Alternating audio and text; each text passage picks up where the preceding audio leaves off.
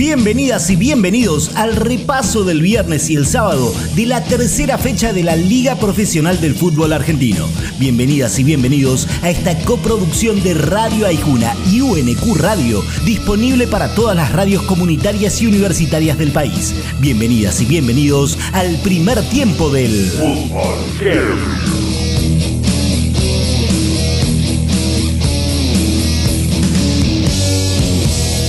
Pasó poquito en Santiago del Estero entre Central Córdoba y Belgrano. Poquito en ataque, quiero decir, mucho en el medio y casi nada en las áreas. Pero el Pirata está en racha de Getty también. Y en la última, cabezazo del goleador 1 a 0 y los cordobeses son punteros. Así lo cuenta el goleador del Celeste. Esta es la esencia de Belgrano y la esencia que transmitimos todos. No, no, no abandonar, no claudicar, estar siempre, siempre atentos sabiendo que uno va a quedar y bueno, vino ese lindo pase de él y, la fue Es así, si cuando te queda la metes, ganar el partido es un trámite. Sarmiento pegó en los momentos justos y aguantó todo lo que Colón le tiró encima. El 2 a 0 de los de Junín se explica por la eficacia de Toledo y Gondou y por las manos de su arquero Mesa, que se atajó todo.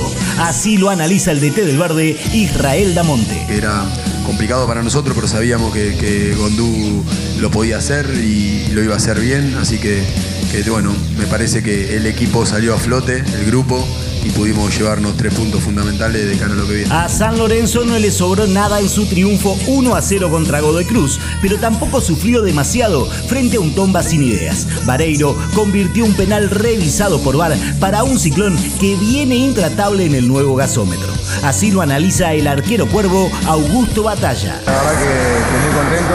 Eh, un partido difícil con un equipo que había ganado los dos partidos anteriores, eh, con un clima bastante complejo de, lo que significa el calor. Pero creo que hicimos un muy buen partido con las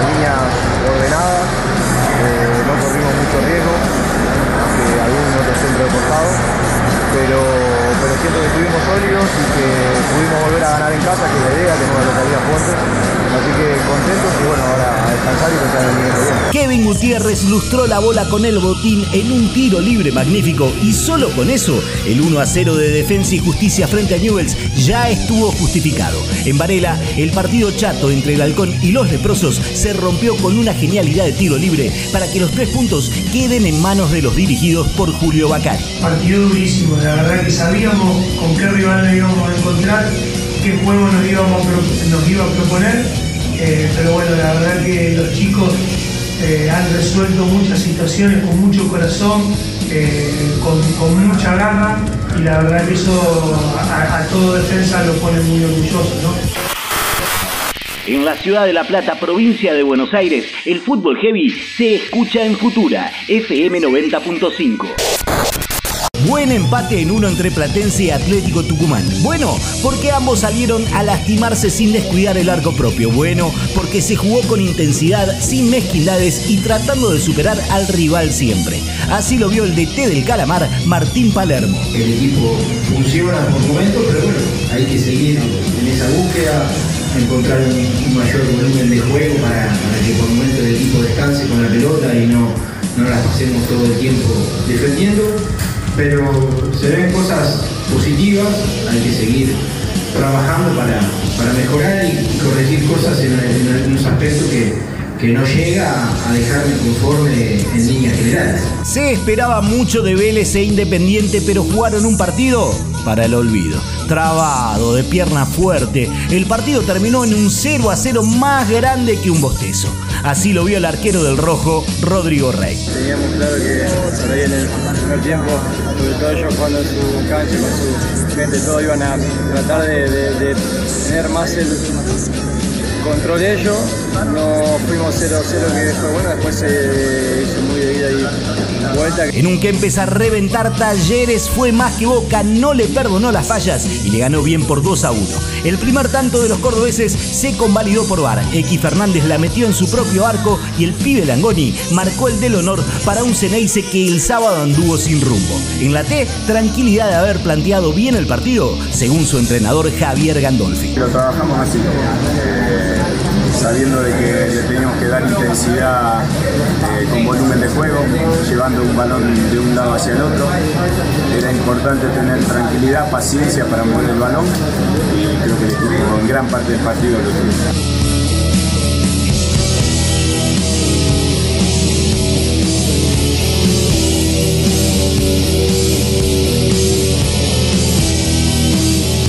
En el primer tiempo suena Rata Blanca haciendo Chico Callejero.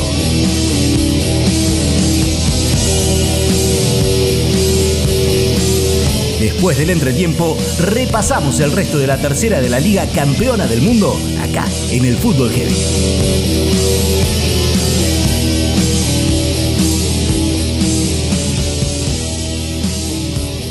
Escucha el Fútbol Heavy cuando quieras en Spotify. Ay, Juna. Bien de acá. UNQ Radio. La emisora de la Universidad Nacional de Quilmes.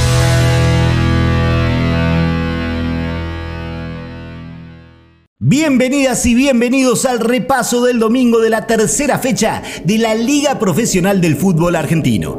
Bienvenidas y bienvenidos a esta coproducción de Radio Aijuna y UNQ Radio, disponible para todas las radios comunitarias y universitarias del país. Bienvenidas y bienvenidos al segundo tiempo del Fútbol.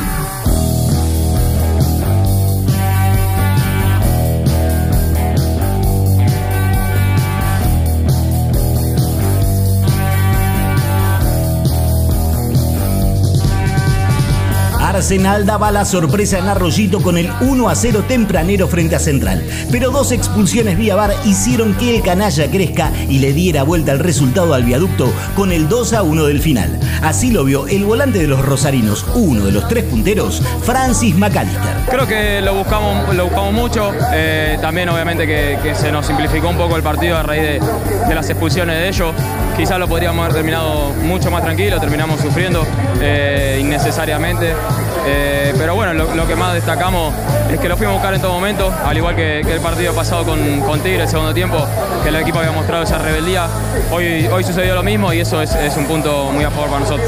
Peleado 0 a 0 entre Banfield y Gimnasia en el sur del Gran Buenos Aires. Con más enjundia que buen fútbol, ambos equipos se fueron de mano con el roce y se olvidaron que la idea del juego es meter la pelotita en el otro arco. Bueno, por algo ninguno de los dos ganó en lo que va del torneo.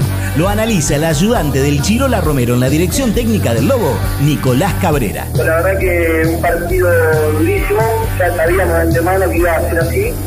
Eh, se presentó como lo habíamos planificado, con la expulsión, claramente nos cambia un poco lo que es el transcurso del partido. Eh, casi que jugamos el segundo tiempo de uno menos y eso hizo que, tengamos que modificar algunas situaciones y por ahí perder un poco eh, de peso en ofensiva, pero, pero bueno, la verdad que muy conformes estamos con, el rendimiento del equipo y, los cambios que, entraron muy bien, la verdad que creo yo que, que, hicieron un gran trabajo. En la vuelta de River al Monumental, el Millo le ganó a Argentinos Juniors con muy mucha polémica. Lo ganaba bien el bicho a quien le anularon un par de goles vía VAR, aunque River reaccionó primero con un penal dudoso metido por Borja y luego por un penal claro que definió Ezequiel Barco. 2 a 1 y el porqué de la victoria, en las palabras de su DT, Martín de Michelis. Me quedo con la reacción del grupo. ¿eh? Yo se lo dije a los chicos, empezamos a ganar este partido contra Argentinos el domingo post derrota eh, en verano de la forma que entraron los 12 jugadores que no habían entrenado, perdón, que no habían jugado. Fue una grandísima eh, demostración eh, de, amor y de pasión a esta profesión. Cuando venís de unas derrotas, llegás a las 2 de la mañana al aeropuerto, tenés que ir a tu casa, llegas a las 3, a las 8 te citan a entrenar, hace 40 grados, se pusieron a entrenar.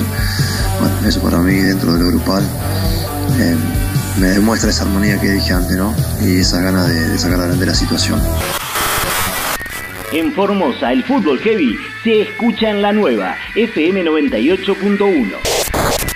Con participación polémica del VAR, Racing y Tigre empataron en dos en la noche de Avellaneda. La polémica fue por el empate del matador con una pelota que no parece haber entrado en el arco de Arias, pero que fue convalidado. De todos modos, por lo hecho de uno y otro lado, el empate, polémico o no, parece un resultado justo. Lo analiza el arquero de los de Victoria, Gonzalo Marinelli. La verdad que es lo que hemos visto en la semana, un equipo recontra intenso que juega bien el fútbol, que a veces juega igual igual no, no se puede y, y bueno, nosotros tuvimos la, la posibilidad de, de marcar justo y bueno, ya en un, un punto muy importante. A pegarle de lejos para que se luzcan los arqueros. Así se puede resumir el 0 a 0 entre los muy ordenados Instituto de Córdoba y Huracán.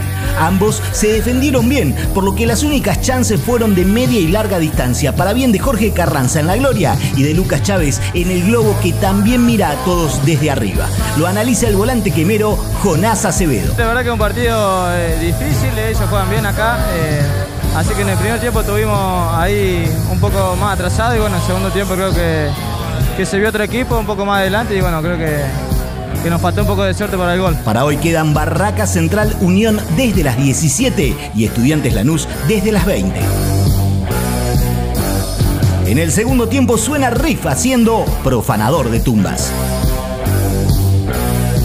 Nos reencontramos luego del cierre de la tercera con el repaso y los testimonios de la Liga Campeona del Mundo. Soy Diego Restucci y esto fue el Fútbol Heavy. Hasta la próxima.